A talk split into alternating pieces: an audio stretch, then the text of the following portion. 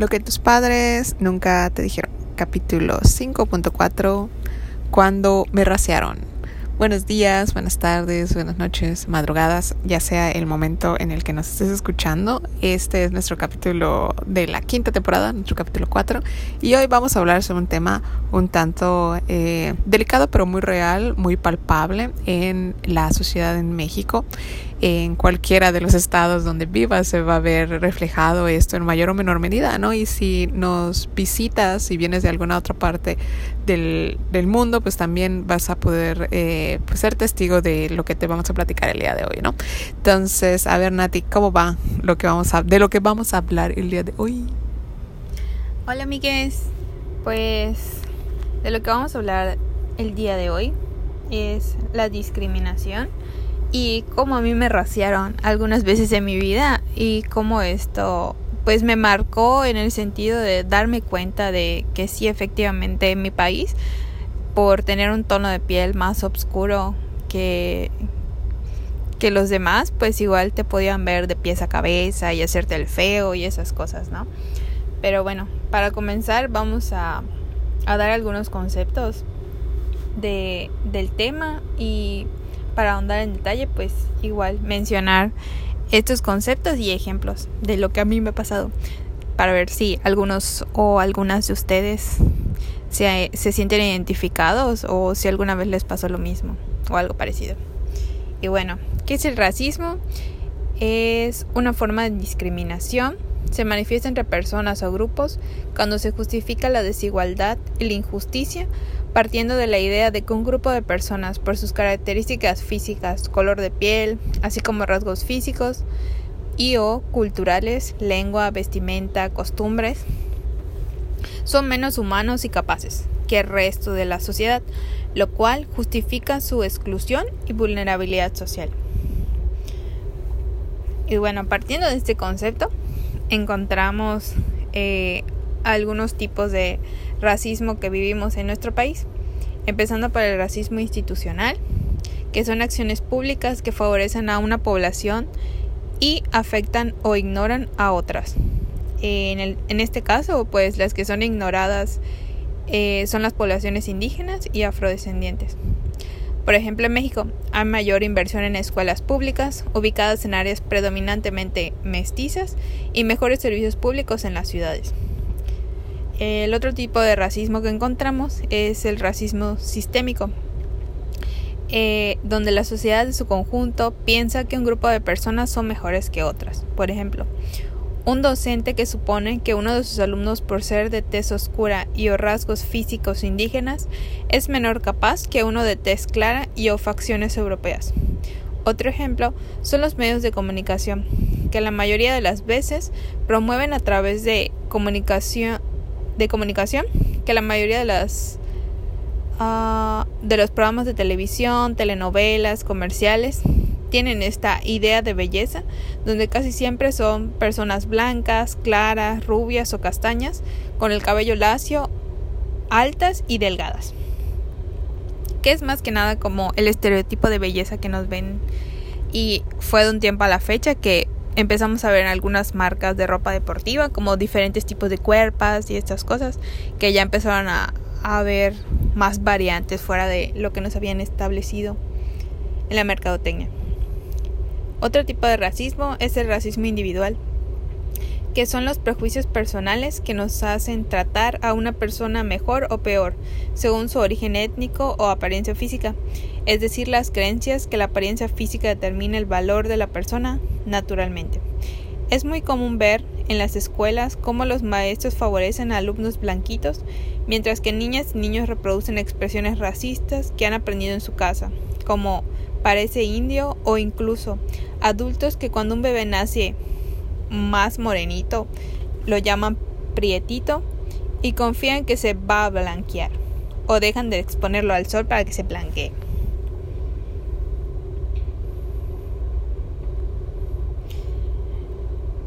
Igual en nuestra investigación encontramos otro concepto que es donde yo me siento identificada, eh, que es el colorismo o estratificación por tono de piel es una discriminación que privilegia a las personas de un determinado tono de piel generalmente más claro que otros.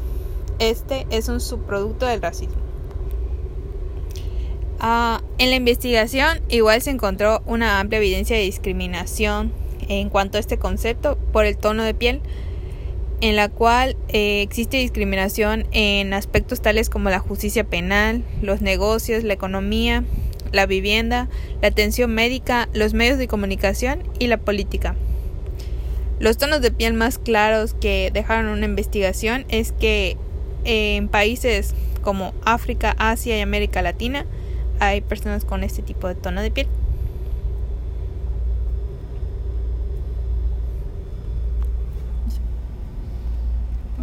Ah, tú me preguntas.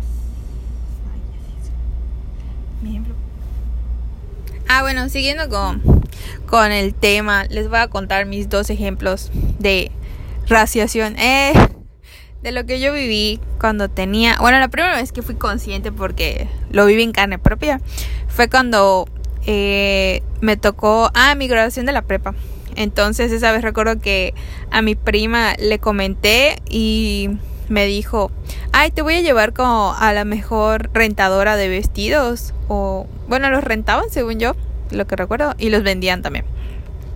Y yo, pues, ay, sí, todo emocionada, ¿no? Pues tu graduación, tu super vestido y qué vas a usar y todo eso, ¿no? Entonces recuerdo que llegamos a la tienda y fue de que, ay, para esto mi prima es de un tono de piel más clara, muchísimo más clara que yo, casi tono leche. Y ella estudia en una escuela privada donde, mm, por lo menos aquí en Mérida, es como muy común que las niñas y niños que vayan a esas escuelas tengan tonos de piel muchísimo más claros que el mío o el de Yare y que tengan o sea, sus ojos más claros y estas cosas, ¿no? Entonces fue de que llegamos a la tienda y pon tú, pues te esperas como la super recibida de, de la vendedora de aquí, casi casi apapachándote para que compres lo que, lo que ellos venden, ¿no? Pero cero, desde que llegamos así como que nos ignoraron y yo, pues bueno, a lo que vine, ¿no? A ver vestidos y entre el relajo entre yo, Yara y mi prima. Como de, ay, bueno, te vamos mostrando algunos y a ver cuál te gusta, ¿no? Y ya, pero pongan, o sea, después de mí había pues muchísimas más personas llegando y gente que estaba ahí. Y pues yo sí pude diferenciar entre mi tono de piel y las personas a las que sí de verdad estaban mimando y atendiendo. Y yo decía, ¿qué onda, no? Como que se me prendió el foquito de qué está pasando aquí, ¿no? Y ya luego recuerdo que entre ella y mi prima como que me empezaron a pasar vestidos y como que una de las muchachas se acercó y fue de que este en qué le ayudo no pero casi casi sin quererte atender. Y yo dije pues lo único diferente que tengo con respecto a las otras personas que están en la tienda o las que están llegando que están atendiendo muy bien desde mi punto de vista es que son más claros que yo. Y dije así como de ay me sentí como casi casi raciada por mi tono de piel y me sentí como mujer bonita. Si no han visto la película, véanla. Cuando va de compras y la ven de pies a cabeza por cómo va vestida, igual. Pues bueno, también ahí sentí como la incomodidad. Y la segunda vez, ah, fue hace poco, de hecho, en mi nuevo trabajo, donde pues conocí una cafetería nueva y dije, ay, hay que ir a probar, no me voy a dar el gusto. Y ese creo que era viernes y nos acaban de pagar y dije, ay, quiero cenar algo rico, bien y que me atiendan, ¿no? Entonces recuerdo que llegué a la cafetería y el muchacho así de cero que, o sea, me ignoró total desde que entré. Yo dije, ay, X, mejor porque pónganse, yo puedo escoger la mesa que yo quiera y doy la vuelta por el lugar para ver qué tan bonito está, ¿no? Entonces entré, me senté y ya luego dejé mis cosas, como mi bolsa y, ya lo regresé como al mostrador porque vi que no se acercó. Yo dije, ¿qué pedo? Y, y fue de que regresé al mostrador y yo como pues normal, es un lugar nuevo, quiero saber qué venden y si hay paquetes o algo así, ¿no? Para aprovechar. Y fue de que casi casi sin quererme atender y yo, guay, o sea, todo mal día o qué onda, ¿no? Y a los dos segundos ya que ordené y casi casi les son saqué la información sobre los productos que estaban vendiendo en el lugar, me senté y llegaron unas chicas como, pónganse, color de piel más clara que yo, con ojos claros y así. Y desde que llegaron así las super recibieron. Enseguida les buscaron lugar por el muchacho. Y ya luego cuando se acercaron a pedir a la barra, fue así como otro trato completamente diferente, muy amigable, súper servicial. Y otra vez me, como que me vino mi recuerdo de, de de adulto joven, de güey, o sea, lo único diferente que tenemos es nuestro color de piel. Y digo, todos venimos a que nos den un servicio. No entiendo por qué. Como que la diferencia en el trato, sí, pues todos vamos a pagar, o sea, ¿qué onda, no? Y sí me sentí súper incómoda. Y dije, aquí no vuelo. Y así. Ahora, creo que para los que nos escuchen, creo que necesitas dar un poquito más de contexto. Este, ahora, estos lugares a los que fuiste y recibiste este trato, ¿en qué parte de la ciudad se encuentran? Y cómo, bueno, antes de que puntualices en qué parte de la ciudad se encontraban esos lugares en específico, dinos, platícanos cómo se distribuye en eh, la ciudad, como, cuáles son las diferencias de estrato que se pueden ver eh, sociales entre las partes de la ciudad, como para que quienes nos escuchen puedan tener una referencia. Ah, eh, pues por lo menos aquí en Mérida, el norte de la ciudad es como donde están las mejores escuelas privadas, donde están los restaurantes de lujo, donde las personas con un poder adquisitivo mayor van porque no se quieren mezclar, entre comillas, con las personas que tienen un poder adquisitivo menor que el de ellos. Sí, y de hecho sí, ambas, tanto la tienda de vestidos donde iba a rentar esa vez, estaba en el norte de la ciudad y igual mi oficina donde fui a, a, comprar mi frappé este, y mi cena pues también estaba en el norte de la ciudad. Sí. Ahora dime, ¿qué tan fácil, qué tan accesible es poder llegar a estos lugares? Desde personas que no tienen auto propio. A ver, platícame. Mm, para llegar a ese lugar, de hecho, donde estaba la rentadora de vestidos, pues sí estaba en una avenida donde no pasa camión en la puerta para empezar y tendrías que caminar bastante, o sea, no, no es como accesible en ese aspecto si te mueves en camión. Eh, creo que las únicas maneras de llegar es en taxi o en Uber o que tengas un auto propio para la rentadora de vestidos. Eh, Igual, de hecho, en la cafetería no es, o sea, sí es una avenida principal, pero tampoco pasa un camión en la puerta, entonces también es como de para que vayas en auto o en Uber y cero accesible para alguien que se muere en camión. Sí. Bueno, esto como referencia porque esto creo me parece es, aplicable a lo largo de toda Latinoamérica y lo podemos también mencionar para otros espacios, ¿no? Eh, el lugar o la accesibilidad por transporte público para ciertos lugares, pues obviamente va a ser un filtro para que cierto grupo de personas pues no, no puedan llegar a estos lugares, ¿cierto? Entonces, desde ahí, eh, pues hay este filtro, ¿no? Y si has llegado a ese lugar, puesto las características que ya mencionaban a ti, ¿no? Pues es porque pues tú eh, tienes eh, un, un auto propio, tienes capacidad de movilidad, ¿no? Y pues una vez cruzados esos, esas limitantes o esas barreras invisibles que, están presentes de alguna manera, pues ahora sí que te enfrentas también con el hecho de, bueno, ya llegué al, al lugar, al espacio, y aún así hay estas otras barreras que, que mencionaba Nati, ¿no? Entonces, a ver, Nati, platícanos, este, cuáles fueron como las emociones, si alguien te había platicado sobre que esto se podía vivir o esto podías experimentarlo, ¿Cómo, ¿Cómo fue este proceso, por ejemplo? ¿Cómo, ¿Cómo fuiste interiorizando estas experiencias? Pues, para empezar a mis 18, nadie me dijo, oye, te van a raciar en la calle por tener un color de piel más oscuro que el promedio de la población. Y y pues no, no estás preparada, la verdad yo me sentí súper insegura cuando, cuando llegué a esa tienda y no me querían atender y me hacían el feo y veía la diferencia entre cómo estaban tratando a las chicas con un tono de piel más claro que el mío. Y pues sí te hace sentir mal, como te da un bajón. Y dices, güey, vine todo emocionada a comprar mi vestido de graduación y casi casi salí maltratada de la tienda, pues para empezar no te va a gustar regresar a un lugar de esa zona para comprar un vestido. De hecho, terminé comprando mi vestido en el centro con mi mamá, con las señoras que casi casi te tratan como si fuera tu, tu tía, algo así. Sí, eso. Y ahora con el café, o sea, hasta las ganas de comer se me fueron, o sea, ya ni tenía hambre, ya me quería ir. O sea, sí me sentí muy incómoda, la verdad, incomodidad. Ah, bueno, ahorita estás diciendo, pues nadie te dice que vas a vivir racismo, ¿no? Pero por ejemplo, mientras crecías, llegaste a ver eh, ejemplos de racismo a través de dónde y si te sentiste identificado, pensaste que a lo mejor eso te iba a pasar a ti. Mm, de haber visto. Pues sí, yo creo que de las películas es como de donde te venden la idea de que los negros o los de color de piel más oscura son las personas en las que no puedes confiar o son las personas que van a robar o atacar un banco y esas cosas. Y por ejemplo, en la escuela, pues sí notaba como la segregación de la gente que tenía como rasgos mayas o indígenas en la primaria o en la secundaria muy poco, de hecho no eran muchos.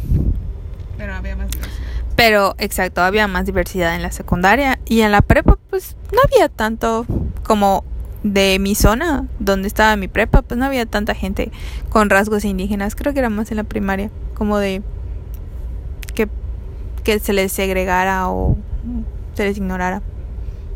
Ahorita voy a llegar yo a ese punto de por qué drásticamente o, sorpresivamente desaparecen las personas de rasgos mayas conforme van avanzando los niveles educativos. Pero em, también da, por ejemplo, ese contexto, ¿no? En, ¿En qué tipo de escuelas cursaste tu educación o tu formación? A ver, dime. Ah, yo, pues la verdad, el kinder lo recuerdo muy poco, pero sí fue kinder privado, pero porque mi mamá era la dueña de la escuela y pues sí, era un trato diferente.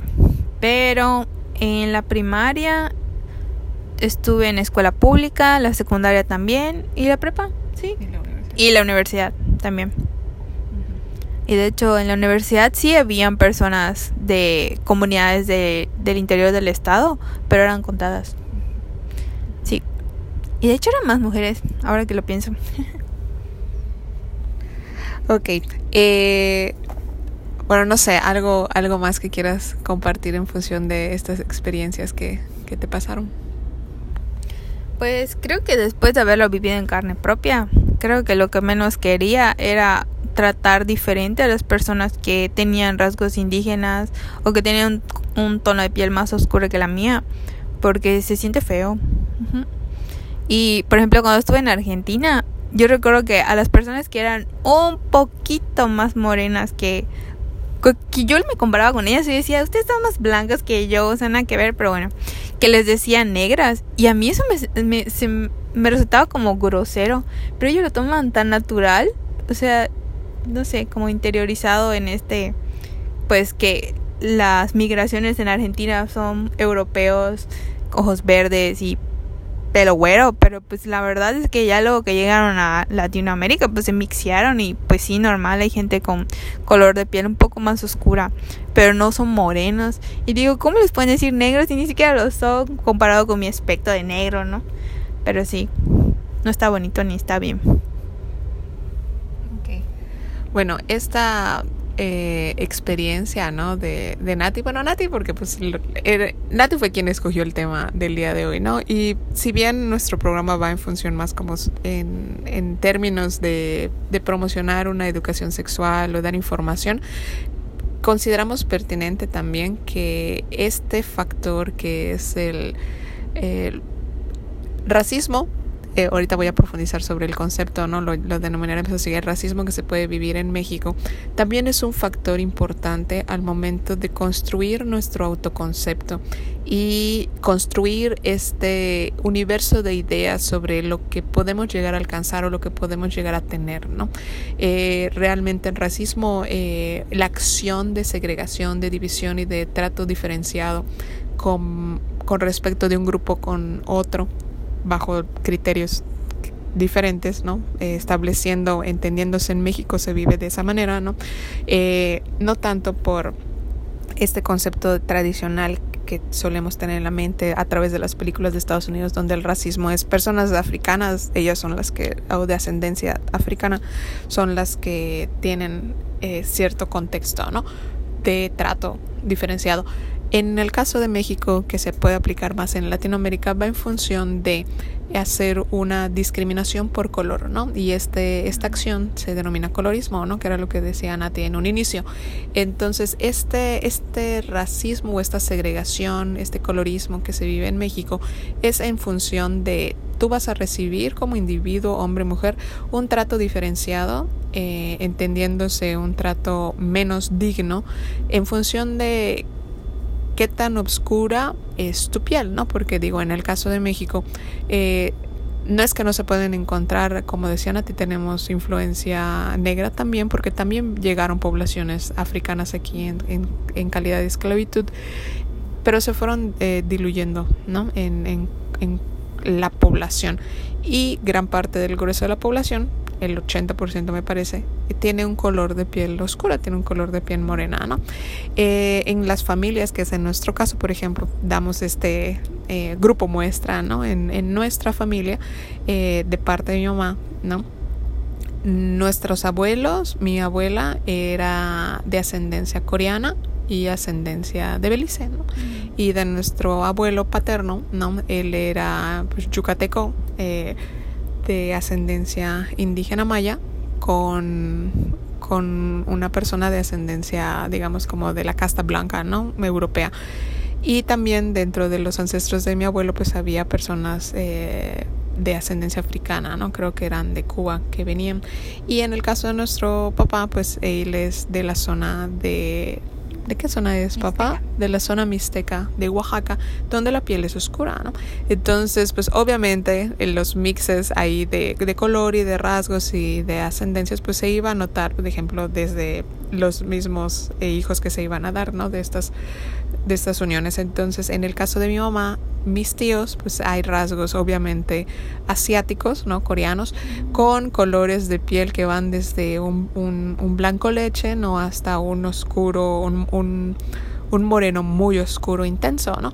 Y en el caso de nosotros ya de, como hermanos, también podemos eh, ver diferencias de color, ¿no? De los, nosotros somos cinco, somos cinco hijos, hijas, y de los cinco yo soy la más morena y ya luego ya se van ahí degradando los colores, pero de todos modos siempre somos morenos o caemos en, el, en la denominación morena, no somos blancos, blancos, ¿no? Blancos lechosos como la prima que acompañó a Nati a, ver lo de su vestido de graduación, ¿no? Que sí tenemos esos primos también, ¿no? Entonces, eh, esto es como un ejemplo, un grupo muestra de lo que se vive, digamos, en, en, el interior de las familias en México, que es al mismo tiempo un ejemplo de lo que se vive en las familias latinoamericanas.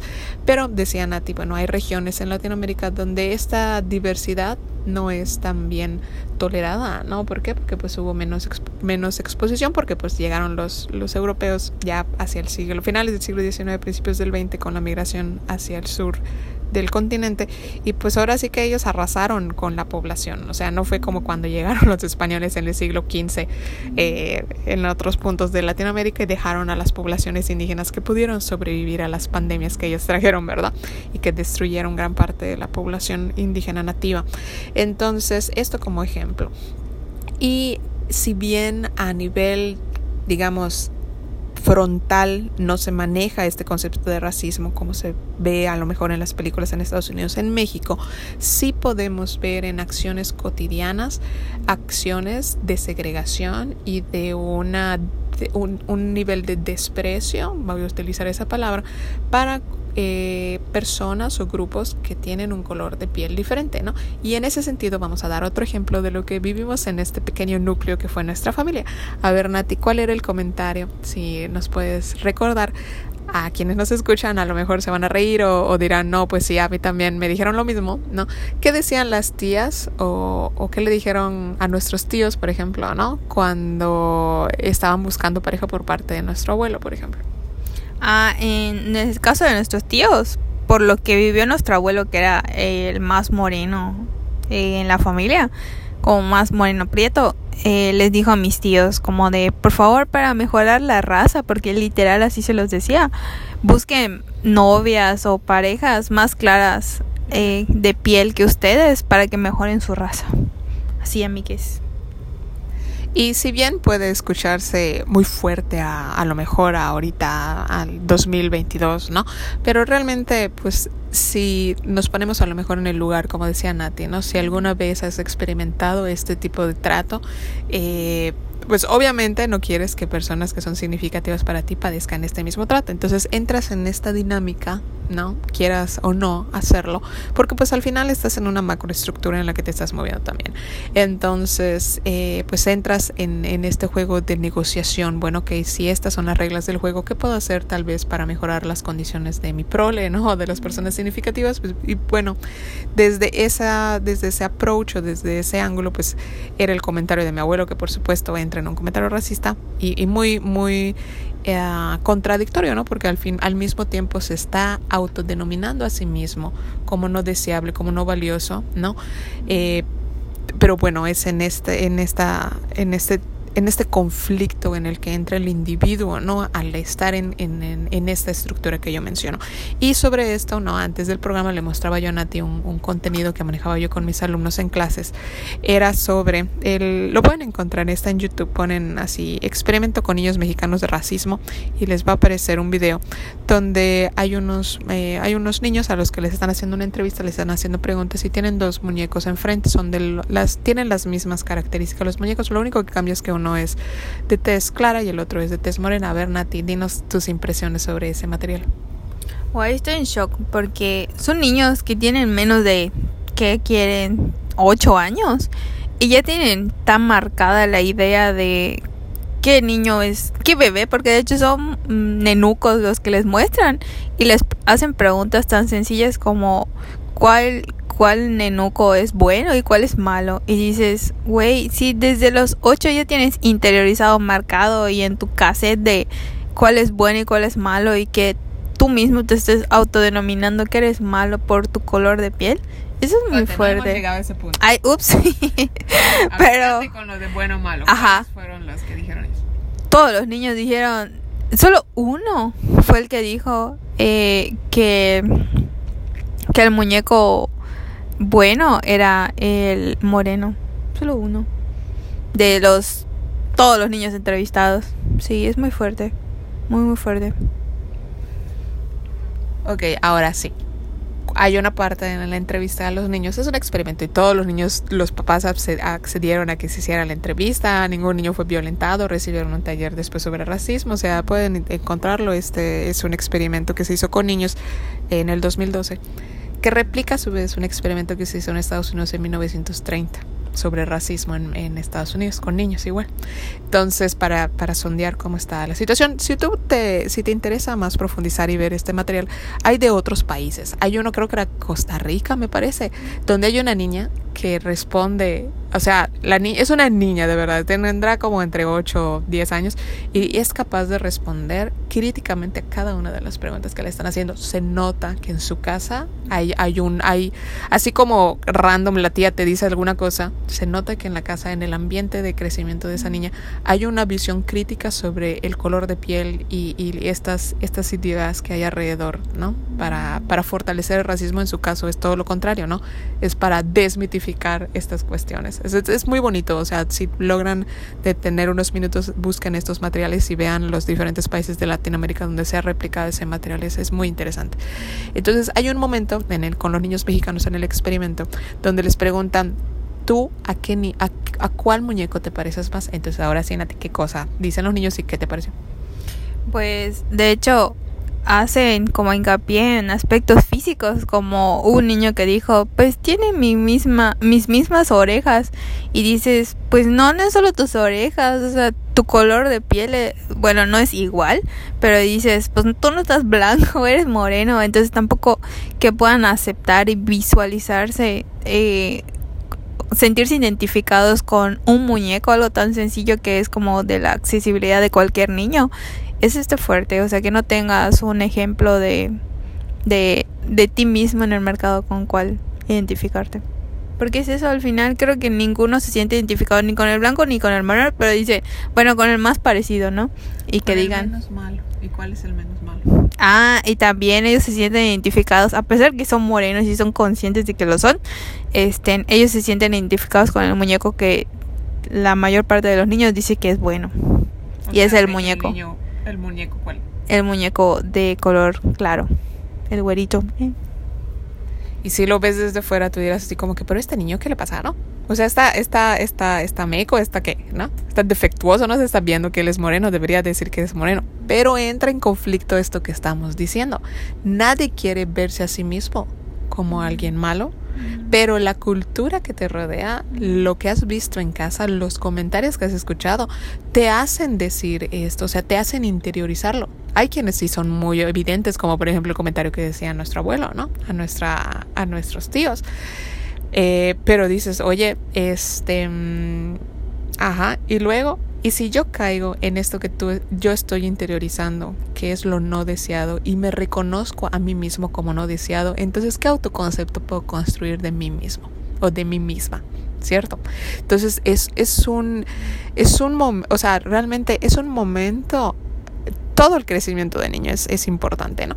Pero creo que nunca nadie se sienta con un niño o es muy raro que se siente con un niño y le digan así como que, oye, esto que has estado viendo en la tele o esto que has escuchado o esto que dijo la tía tal, no le hagas caso porque no es cierto. Esto del color de piel no es un elemento valioso. Nadie, o sea, es muy raro, muy raro y por eso precisamente estamos haciendo este programa para nuestra audiencia, para que a lo mejor si tienen alguna persona cerca o ustedes mismos cómo han visto este proceso y cómo han podido hacer este, eh, esta negociación, porque al final es una negociación Tienes lo que se está diciendo la cultura o lo que te está diciendo el contexto en el que estás y, tienes tú que hacer tu propia lectura y tú vas a interiorizar lo que vas a, aceptar o, vas a negociar o vas a negar de lo que estás recibiendo, ¿no? Entonces, en ese sentido, a ver, Nati, te sentiste mal cuando recibiste estos tratos, pero ¿cómo sobrellevaste? ¿Cuál fue tu diálogo interno? ¿Cuál fue tu sentir? ¿Lo sentiste como, bueno, ok, así son las cosas y ni, ni modos o qué fue? ¿Pudiste dar alguna respuesta proactiva a esta situación?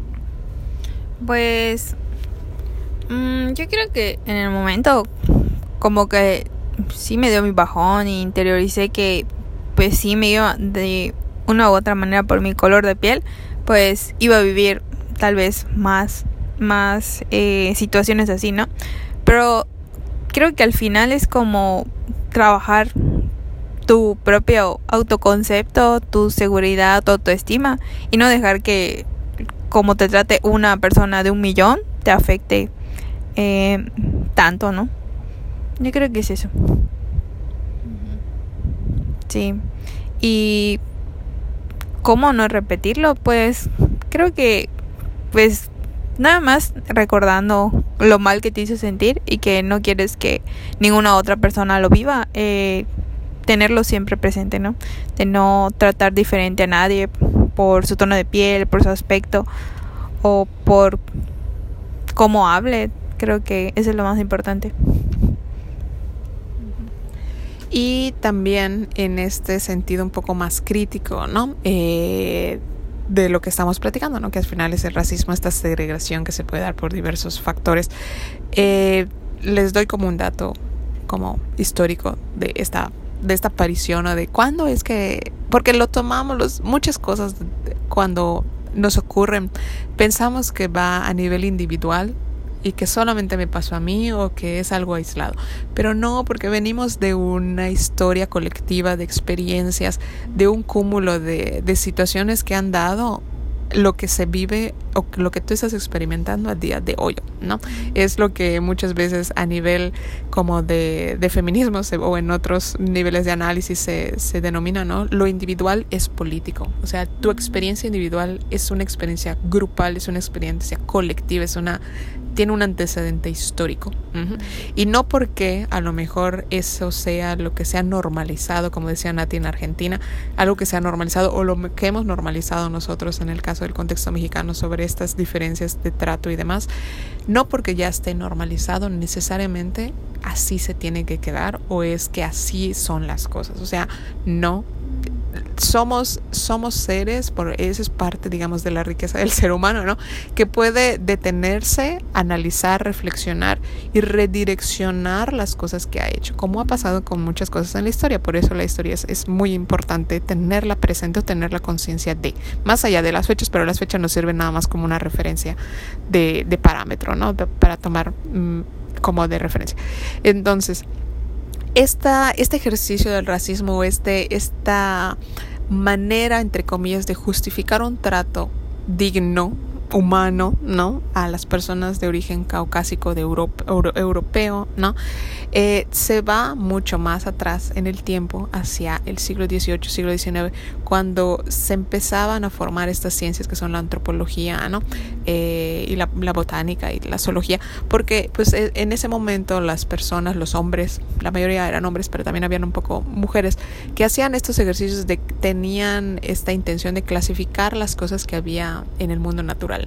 Entonces tienen este ejercicio de querer clasificar y, categorizar las cosas, ¿no? Entonces en ese mismo ejercicio, con esa misma intención, se acercan y se voltean a sí mismos como seres humanos y empiezan a hacer este ejercicio de clasificar lo que se iba ya sabiendo sobre los grupos culturales humanos que habían en ese momento, siglo XVIII, siglo XIX, que estaban inmersos en un cúmulo de ideas y de ideologías eh, positivistas, ¿no? En donde se veía como que el desarrollo de la humanidad en función de una línea ascendente, ¿no? En donde en la base o en la parte más eh, atrasada, digamos, en ese sentido, del desarrollo, pues estaban las culturas primitivas, entendiéndose primitivas como primigenias, como el origen, ¿no? De estas organizaciones de los grupos humanos, ¿no? Entendiéndose estos, estos grupos primigenios como los que se encontraban en África o en algunos espacios de Asia o al sur de, al sur de Asia en las islas o en América, ¿no? con estos grupos eh, originarios de esas regiones y que los europeos cuando empiezan su expansión en el siglo XVIII, siglo XIX con la revolución industrial van tomando posesión de estos espacios con una mirada de colonización. ¿no? Entonces, para justificar también estos ejercicios de, llegar y tomar posesión de manera violenta eh, sobre los recursos y los bienes de otros eh, grupos humanos, pues tenían ellos estas justificaciones ideológicas en donde decían, su argumento era que ellos estaban en la cumbre del desarrollo que la humanidad como grupo, como conjunto debía alcanzar, ¿no? O sea, esa era la mira, esa era la intención, que todos los grupos humanos llegáramos al, al nivel de desarrollo, de urbanización y de desarrollo que ellos tenían, ¿no? Casualmente, ¿no? En este acto de bondad llegaban estos lugares paradisíacos lejanos, ¿no? Donde habían abundancia de recursos naturales y también abundancia de mano de obra, ¿no? En donde pues ellos en este discurso pues ah, tomaban de los recursos y también tomaban de la mano de obra y realmente no hacían como gran gran, grandes esfuerzos estructurales por llevar la industrialización fuera de poner ciertos espacios de control y de replicar lo que eh, tenían en Europa hacia ciertos espacios de estos lugares. Entonces, de, esa, de ese cúmulo de ideas, ¿no? Eh, ahí viene el, ejercicio de racismo, de querer dividir generar esta idea de que hay razas dentro de los grupos humanos, o sea, que no somos iguales, que no todos somos seres humanos y que no todos tenemos el o debemos de tener el mismo trato digno, ¿no? Como seres humanos que somos. Eventualmente con el desarrollo de las ciencias y también de otras técnicas, se cae en cuenta que a pesar de que, por ejemplo, yo puedo vivir en Asia con ciertas características físicas, que se han dado por la exposición a determinado contexto eh, de, clima o de región eh, cultural, geográfica, estas características que yo puedo tener o que se diferencian por mi color de ojos, mi tipo de pelo, mi, mi color de piel a lo mejor, estas diferencias son a nivel, digamos, estructural del individuo tan superficiales que a nivel, digamos, de constitución de ADN realmente no hay un cambio significativo, o sea, no hay una justificación real en querer hacer estas segregaciones porque en realidad somos, somos lo mismo prácticamente y digamos este mínimo porcentaje que queda fuera dentro de nuestra constitución de ADN como seres humanos no justifica el hecho de querer hacer estas diferencias, ¿no? O querer hacer estos grupos de diferenciación. Entonces, desde la antropología, se, digamos, fue como la rama que inició esta cuestión con la división de razas, actualmente se reconoce que no tiene razón de ser, ¿no?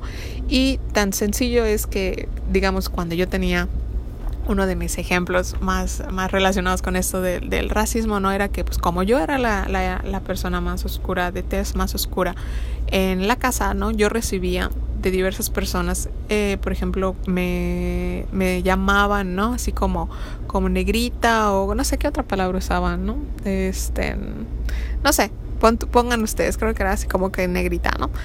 Pero este, a otro primo también lo, llamaban, lo llamaban negro, ¿no? Pero a pesar de que puede ser la misma palabra, sabemos por, digamos, las dinámicas de comunicación que la palabra en sí te va a transmitir un mensaje, pero la carga más fuerte de significado de esa palabra viene en función de el, el es paralingüístico. ¿Qué quiere decir esto? Que no es solo la palabra, sino el tono, el, el, modo en el que se dice, ¿no? el contexto en el que se dice. Entonces, yo podía a mis cortos 6, 7, 5 años diferenciar cuando una persona utiliza esa misma palabra para, para tratar de, de, de llamarme de una manera cariñosa y para las personas que lo hacían en, en otros momentos para tratar de, de, hacerme sentir mal, ¿no? Como de, de, hacerme, de ponerme abajo, ¿no? Como, como, menos, como de menosprecio, ¿no? Entonces, siendo yo niña, era muy consciente de que habían personas que hacían esto, ¿no? Y yo decía así como que, bueno, pero si es la misma palabra y yo soy la misma persona, o sea, ¿qué le pasa a esta otra persona que estás tratando de hacer estas cosas, ¿no? Que yo notaba, ¿no? Entonces ya más adelante, cuando estando en la escuela, eh, en mis libros de ciencias naturales, me llega, o sea, leyendo el libro, eh, hubo una parte que, que, lo tengo muy, muy claro, muy presente en mi memoria, que fue cuando leí de por qué la piel cambia de color, ¿no? Y en el libro explicaba que solamente pues es, es la ausencia o, o permanencia o ma a mayor cantidad de melanina, que es una sustancia que nos que ayuda a la piel a procesar la luz del sol, ¿no? Y yo dije, bueno, pero ¿en serio? O sea, es, es por este dato, o sea, esta, esta cosita que es lo que nos ayuda a obtener a lo mejor un poquito más de protección contra el sol o de procesar un poco mejor. Es por esto que la gente hace, los adultos, ¿no? En ese momento en mi cabeza, ¿no? Hacen tanto, tanto circo, maroma y teatro alrededor de eso. Para mí, yo, Yareli, de 8 años, cuando leí eso, decía así como que, pero qué tontos, o sea, ¿qué, qué, qué les pasa? No, no, no, no saben esto, ¿no? Pero pues no tenía yo la conciencia, pues, de esto que yo les decía, ¿no? O sea, replicamos muchas veces eh, ciertas acciones, ciertos eh, ejemplos que hemos visto sin detenernos a analizar si realmente es algo que queremos para nuestras vidas, porque a pesar de que sí, por supuesto, estamos inmersos en este contexto más grande a nivel cultural, familiar, nosotros no somos entes pasivos, podemos dar respuestas activas sobre las cosas que nos rodean. No somos simplemente una membrana que va que va eh, digiriendo todo lo que le llega, ¿no? O sea, podemos seleccionar de lo que hemos estado expuestos. Si queremos replicarlo, queremos mejorarlo, queremos cancelarlo, queremos cambiarlo, ¿no? Entonces, ese era uno de, de mis recuerdos más, más cercanos, ¿no? Entonces, también, uh, por ejemplo, ¿no? En esta, a lo mejor, construcción más positiva de mi autoconcepto, pues mi papá es, es de tez oscura, ¿no? Siempre lo ha sido, ¿no? Y para mí, pues como, como toda niño, ¿no? Como toda niña, pues tus papás son, son como tus tus, máximas referencias, ya sabes, ¿no? Entonces yo tenía una buena referencia en ese sentido, ¿no? Y yo decía así como que, pero pues mi papá es así, yo soy, me pare, o sea, me parezco y tengo el color de piel más parecido a él, ¿no? De, mis hermanos, ¿no? Entonces para mí era como una cosa como de orgullo en vez de sentirme menos, ¿no? Para mí era algo mucho más... Uh, positivo en, en, ese sentido. Pero pues, eh, como decía Nati, o sea, fuera de, por ejemplo, ese primer espacio que era la casa, ¿no? Eh, sí notaba cierta diferencia de trato, por ejemplo, a lo mejor con algún tío, algún tía, un comentario, a lo mejor de algún primo que quisiera sobre el color de piel, pero era como de, bueno, pues allá ellos, ¿no? O sea, no, no, no lo tomo para mí, ¿no? No me quedo con eso. Y también más adelante, pues eh, en, en, cuestiones como culturales, pues tratar de buscar a lo mejor este, alguna referencia positiva, ¿no? Ahorita tenemos más chance, ¿no? Que era lo que quería platicar Nati, ¿no? Sobre esta importancia de tener representatividad de diversos grupos culturales en, en los productos culturales para niños. A ver, Nati, ¿qué nos puedes decir sobre esto? Bueno, sobre esto, pues podemos mencionar la película de Encanto, que está eh, ubicada en Colombia, pero lo chévere es que la familia en general pues tiene tez morena y luego le agregamos el plus de que la protagonista usa lentes, o sea, todo esto es demasiado de mucho, eh, mm, eh, como mucha representación para los niños latinos yo creo y los niños que usan lentes creo que fuera de esa historia eh, y lo bonito, cómo te la presentan y todo, como es como el plus de lo que los niños pueden tener de representación ahora en Disney. Ya está chévere. También tienes ahorita muy, muy ligeramente, ¿no? Así como de las princesas tradicionales, pues tienes, tienes a Jasmine, ¿no? Entre comillas, ¿no? Así como entre comillas. Luego tienes como Pocahontas, ¿no? También tienes a, ¿cómo se llama la de la princesa y el sapo? Ah, no me acuerdo cómo se llama. Bueno, la princesa y el sapo ella es una es dentro de la de las nuevas princesas de Disney no donde puedes también ver una diversidad eh, en función como de ya no solamente este perfil caucásico de princesa de Disney o quien merece ser un protagonista una protagonista cierto o, sea valiente digo no es morena pero tiene el pelo rojo. Entonces también digo fuera de la sirenita que era una sirena también ahorita, ahorita que mencionas muy bien, gracias, esta cuestión con la sirenita que la nueva versión live action, a ver, Nati. Pues se supone que eh, la nueva versión live action eh, debe ser con una persona morena. Entonces, pues también ahí generó muchísimo descontento por parte de los fans porque pues la representación debería ser, bueno, la idea de fans muy, muy muy raros, muy, muy estrictos, que debería ser una, una sirenita blanquita de pelo rojo, ¿no? Y dices, pues no, porque también hay que ver otra, otras representaciones, yo creo. Y porque ya chale, o sea, lo mismo. O sea, dame algo diferente, retador, o sea, adáptate a los tiempos. O como en Pinocho, que la hada madrina es una hada madrina morena también. O ahorita con Game of Thrones, que criticaron que uno de los hermanos de las casas más importantes de la nueva temporada era moreno. Entonces, como que es que no podía ser que el, el personaje o las cabezas de esas familias fueran morenas. Y dices, pues, ¿dónde está tu diversidad, tu open mind? Ya, o sea, cambia tu cassette. sí, ya borra ese cassette, por favor, ya, otra, otra, otra cosa nueva. Pero también que dentro de estas reobservaciones y análisis más críticos, por ejemplo, en las representaciones, por ejemplo, de las películas de Hollywood, tocan personajes de diversas regiones del mundo y todos son representados por personas caucásicas blancas. Entonces te así como que, ajá, y luego, o sea, ¿tú crees que yo me, o sea, cómo, cómo funciona esta situación, no? O sea, había una, estaba yo viendo una cosa en TikTok, decía un comediante así como que, ¿se acuerdan de esta película? Creo que era La muralla, algo así, con Matt Damon, donde se supone que toda la película se supone tiene un contexto en, en China, ¿no? Ah. Y el protagonista es Matt Damon. O sea, un hombre caucásico blanco representando a un guerrero oriental. O sea, dices, güey, ¿qué pedo? O sea, no me vengas con tus tus churradas. Ya sabes, así como que. O sea, y, y, y, digamos esto que decía Nati, ¿no? La indignación de, pero ¿por qué lo ponen? ¿Y por qué nadie hace un, un, pancho sobre toda la representatividad caucásica blanca en todas las otras películas que han, que han hecho, las adaptaciones que han hecho de otros personajes históricos que sabemos que no tienen esas características? Si te quieres poner así como muy, muy a ultranza sobre lo que debería de ser, ¿no? Entonces dices, oye, por favor, por favor, ¿no?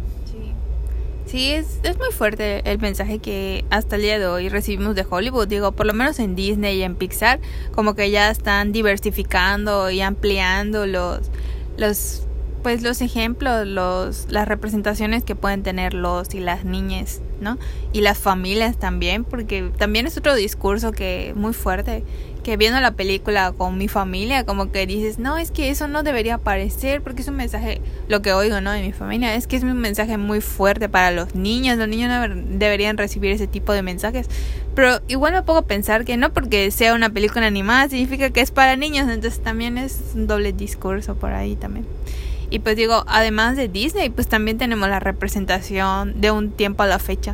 De un tiempo a la fecha, los mexicanos. Ah, que ya tenemos a, a, a Roma con la maestra Yalicha, igual que es también de la, misma región de mi papá, de la Mixteca. Y pues quien era una maestra de una comunidad indígena, que tiene rasgos indígenas, que tiene... Porque es indígena. Exacto, o sea, no es como de vamos a blanquear la piel, pues no. O sea, y lo, lo bonito es que ella igual como de tomó como... Eh, esta oportunidad que le dio eh, la nominación al Oscar de alzar la voz y visibilizar toda la discriminación y todos los malos comentarios que hubo hacia ella por su aspecto físico y cómo la, toda la negatividad que nosotros mismos como mexicanos le dimos y digo pues sí no somos todos pero qué feo no o sea que en tu mismo país igual te critiquen y hablen mal de ti solo por cómo te ves. Digo no es una la mayoría de los mexicanos que nos sentimos identificados con ellas y pues qué mal no que no se valore pero qué bueno por ella, porque dices, pues tomó la, el momento que le dio la nominación al Oscar para sacar a relucir este tema, que es un tema tabú, la discriminación que vivimos en México. Eh, y pues nada, igual hablar eh, sobre estos temas que pues, son también muy importantes cuando se tiene la voz.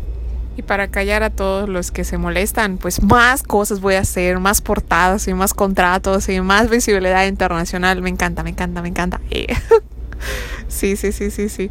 Y bueno, recientemente también hubo este movimiento de orgullo prieto, ¿no? En redes sociales, porque precisamente, ¿no? O sea, bueno, prieto, para los que no sé, sean fuera de México y nos estén escuchando, pues es la manera en que fue durante mucho tiempo despectiva para denominar a una persona de piel oscura, ¿no? De piel morena y que digo dentro de las narrativas institucionales, gubernamentales, ¿no? Se suele exaltar esta cuestión, a lo mejor ahorita más en Yucatán sobre todo, ¿no? Como que nuestra herencia maya, ¿no? Pero dices, ajá, a ver, dime, di que es una cosa que Nati mencionaba ahorita, ¿no? En la primaria podíamos ver a más niños de ascendencia maya en nuestras escuelas y conforme vamos avanzando en eh, los niveles de estudio hacia con miras hacia los espacios universitarios, estas presencias disminuyen porque tienen menos oportunidades. ¿Por qué? Porque no es una realidad que las personas en México, quienes tienen eh, ascendencia indígena, quienes tienen colores de piel más oscuro, tienen eh, actividades económicas menos remuneradas. ¿Por qué? Porque por, lo misma, por la misma discriminación y todas esas dinámicas, su capacidad para poder tener el dinero para cursar una educación, aunque sea pública, se ve coartada. Entonces, estos casos que a lo mejor, que por supuesto que los celebramos, pero que son la, la excepción, eh, son esos, son una excepción. Entonces, a nivel grueso de la población, si tú visitas una universidad pública, porque las universidades privadas generalmente tienen este corte para, para las, entre comillas, las élites, ¿no? Que como describían a ti, si tú, incluso si tú vas a una escuela pública, es muy complicado conseguir una beca, más, más bien, es, es complicado encontrar a una persona de origen maya. Y Nati, por ejemplo, que cuando estuvo haciendo lo de sus becas, a ver, Nati, ¿qué cosa eh, averiguaste? O creo que yo te lo dije sobre las becas para estudiantes indígenas en Alemania. Ah, este, por ejemplo, no sé si fue en mi universidad o donde lo escuché, que, por ejemplo, eh, hubo muchísimas becas que se perdieron cuando empezaban lo del auge de las becas y la, los intercambios, porque querían gente que hablara maya, que fuera maya hablante, para que se fuera a Alemania. Con todo. Con literal, o sea, todo, todo, todo. O sea, no, no tienes que hacer nada más que presentar tu documentación y listo. Y muchísima gente no se postuló, a pesar de que contaba con esto de hablar maya, porque tenían pena de decir que hablaban maya porque no se reconocían, bueno, dicen a ti, solamente tenías que llegar a la universidad, o sea, cursar toda tu educación básica y media superior, ¿no? Para llegar ahí. Pero digamos, o sea, este hecho, ¿no? O sea, hay universidades, hay espacios que están abriendo eh, oportunidades para personas de comunidades indígenas, pero es muy complicado para ellos poder terminar una formación o llegar a, a, las universidades públicas, no, no estoy diciendo privadas, públicas, y ya que llegan ahí, el hecho de reconocerse a ellos mismos como provenientes de una comunidad indígena, aun cuando a lo mejor tengan el, eh, la parte del idioma, ¿no? Porque muchos a lo mejor sí son de ascendencia indígena, pero por este ejercicio eh, que se ha hecho de negociación que les comentaba, pues los padres escogieron que sus hijos no hablaran maya, como en nuestro caso, ¿no? Nuestra mamá no habla maya, nuestra abuela entendía y hablaba un poco, nuestra bisabuela sí hablaba maya, era maya hablante, eh, pero nosotros no estamos expuestos en, cierta medida al español yucateco que tiene ciertas palabras mayas y las, y las sabemos eh, utilizar en el contexto, ¿no? Pero no, no somos mayablantes. Eh, tampoco sabemos nada de mixteco. Mi papá no sabe hablar mixteco, ¿no? Porque nuestros abuelos decidieron no enseñarles a sus hijos porque se veía mal que llegaran a la ciudad de Oaxaca hablando mixteco, ¿no? Porque iban a ser discriminados. Y como no querían que sus hijos fueran discriminados, no les enseñaban el mixteco. Y lo mismo pasa, o sea, es un ejercicio de desde la mira de los padres, ¿no? Que están tratando de darles una mejor oportunidad de, de trato a sus, a sus a sus hijos no enseñarles estos elementos o en ese ejercicio de blanqueamiento, ¿no? De que no usen la ropa típica porque te van a identificar y te van a discriminar, ¿no? Entonces, pero bien que usan las personas blancas las ropas típicas, aunque ellos no se identifiquen para el día de independencia o este o día de las madres o no lo sé, o en los en las actividades o en los mítines políticos, ¿no? Pero bueno, ese es otro tema, ¿no? Pero pues así este elemento. Y pues bueno, este fue nuestro tema del día de hoy sobre el racismo y la reflexión quería yo darles como esta panorámica general sobre el racismo, también darlo un poco con nuestros ejemplos y recordarles que otra vez somos seres activos, podemos escoger, no somos entes pasivos que solamente recibimos, ¿no? Y en la medida en la que vayamos dando eh, respuestas críticas a estas cuestiones, también nuestra autoestima se va a ver eh, mejorada y nuestro autoconcepto también. Y en ese sentido, en la medida en que nos sentamos más merecedores, más merecedoras, eh, vamos a poder permitir que las cosas que ocurran a nuestro alrededor sean cosas buenas y que, y que estemos abiertos y, receptivos a, a, el placer, al gusto, a la felicidad también, ¿no? Entonces, en ese sentido quería yo exponer y abordar el programa del día de hoy. Pues nada, amigues, esperamos les haya encantado este capítulo. Les vemos en el siguiente. Chao.